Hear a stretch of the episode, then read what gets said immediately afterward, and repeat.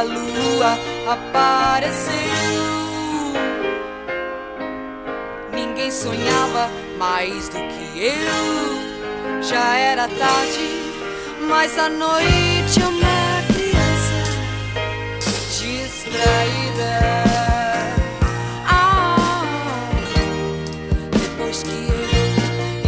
Ora, hoje é dia muito especial e por isso começamos com esta belíssima música de Rita Lee. Chamada Coisas da Vida do álbum Entradas e Bandeiras. Diz a música quando a lua apareceu, ninguém sonhava mais do que eu. Já era tarde, mas a noite é uma criança distraída. É um dos três favoritos do aniversariante de hoje, Walter Casagrande Júnior, o aniversariante, o aniversariante que faz 60 aninhos. Como ele disse hoje na mensagem do Instagram, 60 não muda nada, a juventude está na mente, nos pensamentos e na alma. Casa Grande é muito especial, na minha humilde opinião. Se eu tivesse a oportunidade, garanto que Casa Grande seria certamente uma das pessoas que eu gostaria de convidar para jantar. Acredito que seja alguém que goste de boa comida, portanto, nesse aspecto não teríamos problema nenhum em escolher um restaurante, nem necessariamente a escolher o menu e o prato que viria para a mesa. Futebol seria naturalmente o tema principal. Falava muito sobre os bastidores da televisão, falaria também sobre a elite futebolística brasileira, a alienada e a não tão alienada, eh, e que ele gosta tanto de eh, apontar o dedo quando é suposto, quando é necessário. Falaria sobre o Brasileirão, que está quase a começar, começa este fim de semana, e quais eram as expectativas dele para este ano de Brasileirão. Falaria naturalmente também sobre as histórias todas que ele tem na seleção brasileira, o início da sua carreira no Corinthians, que se estreia logo com 4 golos ainda bem jovem, como é que seria eh, começar a sua carreira desta forma, logo em, em grande e logo tornando-se o grande artilheiro referência de uma grande equipa como o Corinthians. Gostava de perceber como é que seria isso nos anos 80. Falaria naturalmente também como é que é viver em Poço de Caldas quando ele saiu do Corinthians para ir lá eh, fazer um ano de empréstimo no Caldense. Como é que é viver em Poço de Caldas, Minas Gerais, totalmente diferente do sítio de onde ele nasceu, eh, São Paulo. Uh, claro que lhe perguntaria também como é que foi viver em Portugal quando ele veio jogar para o Porto, logo a seguir ao Corinthians. Perguntava naturalmente também como é que é viver em Itália, como é que é ser jogador de futebol em Itália uh, e comparando também um bocadinho Portugal com a Itália, o que é que ele preferia. Acho que deixava essa, essa aí, como ele é boa pessoa, uh, certamente não deixaria Portugal ficar atrás, com toda a certeza. jogou no Torino, portanto, um histórico do futebol italiano, certamente que lhe perguntaria como é que é representar um clube tão especial quanto esse. Jogou no Flamengo e no Corinthians, as duas maiores torcidas brasileiras. Eu diria que é quase como subir ao palco do Woodstock. Não sei se ele concordaria comigo ou não, mas perguntava se era uma sensação parecida. O que é que ele sentia quando entrava no Maracanã e também no estádio do Corinthians? Uh, Claro que subir ao palco falaria também naturalmente sobre música. Ele subiu a um palco com a sua amiga Rita Lee, essa tal que cantou a música da introdução, e também com os amigos Dr. Sócrates, Magrão e, e o Vladimir, dois jogadores do Corinthians na altura. Perguntava-lhe quais teriam sido e quais foram os melhores shows da, da, da sua vida e que bandas de hoje é que ele ainda ouve. E músicas portuguesas, o que é que tu curtes? Walter Casagrande. Perguntaria muito sobre política, sobre justiça, sobre sociedade, sobre democracia e ouviria atentamente todas as suas opiniões, porque o Walter Casagrande viveu muito, viveu o futebol, viveu a música, viveu os amigos que são pessoas igualmente especiais, e ele conheceu muitas ao longo da sua vida, e ele viveu a democracia. Ao contrário de muitos, muitos mesmo, intervenientes que têm palco, que têm opinião na TV, na TV nacional, Uh, ao contrário de muitos desses, ele passou pelo mundo uh, pelo qual opina. E por isso a opinião de Walter Casagrande é tão valiosa. Uh, por isso mesmo quero dar-te os parabéns, por isso, pelos 60 anos, mas fundamentalmente agradecer-te pelos 60 anos que cumpres. Casagrande nasceu em São Paulo, o pai dele era caminhoneiro, a mãe era dona, dona de casa e aos 10 anos ele começa a jogar futebol. Aos 15, morre a sua irmã, e esse foi um dos fatores que o desequilibrou emocionalmente. Entregou-se entregou aos seus fantasmas aditivos desde cedo, às drogas e ao álcool. O próprio disse que com a droga esquecia a morte da sua irmã.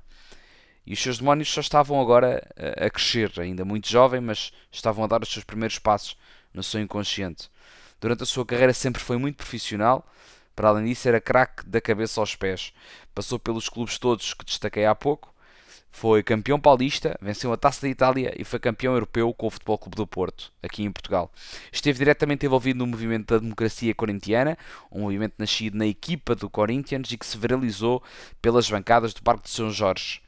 Neste movimento, a gestão do clube era um exercício bastante democrático, onde tudo era votado, todas as decisões, micro decisões, macro decisões eram votadas, eram democráticas por todos os elementos da equipa.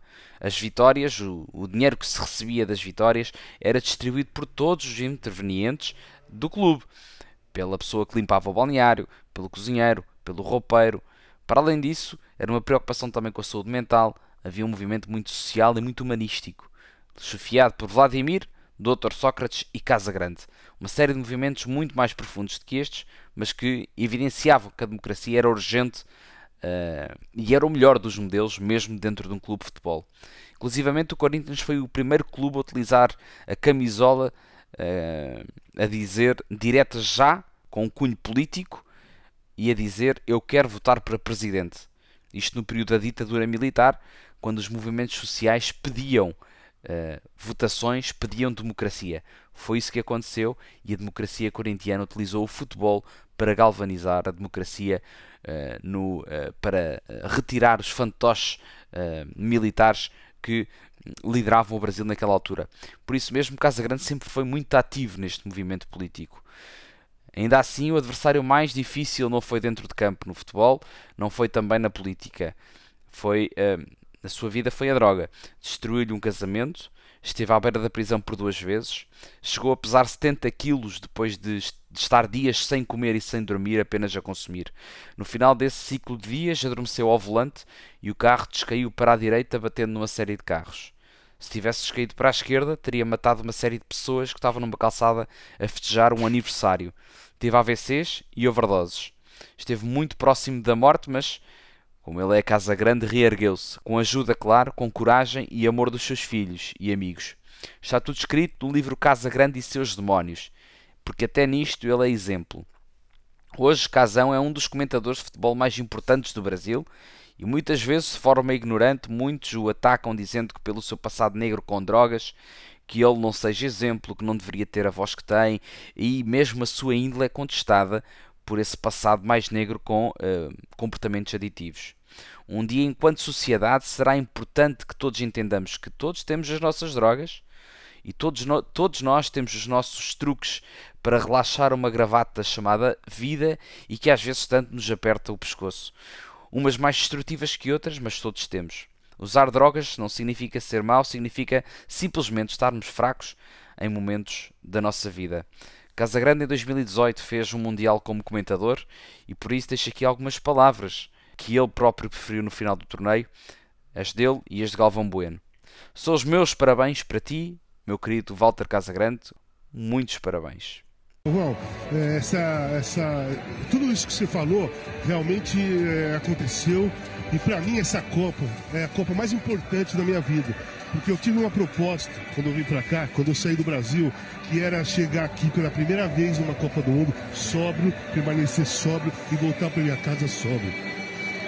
Então eu estou muito feliz.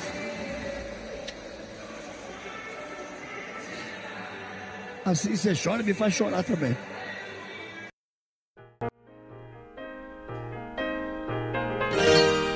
Quando a lua apareceu Ninguém sonhava mais do que eu. Já era tarde, mas à noite uma criança distraída.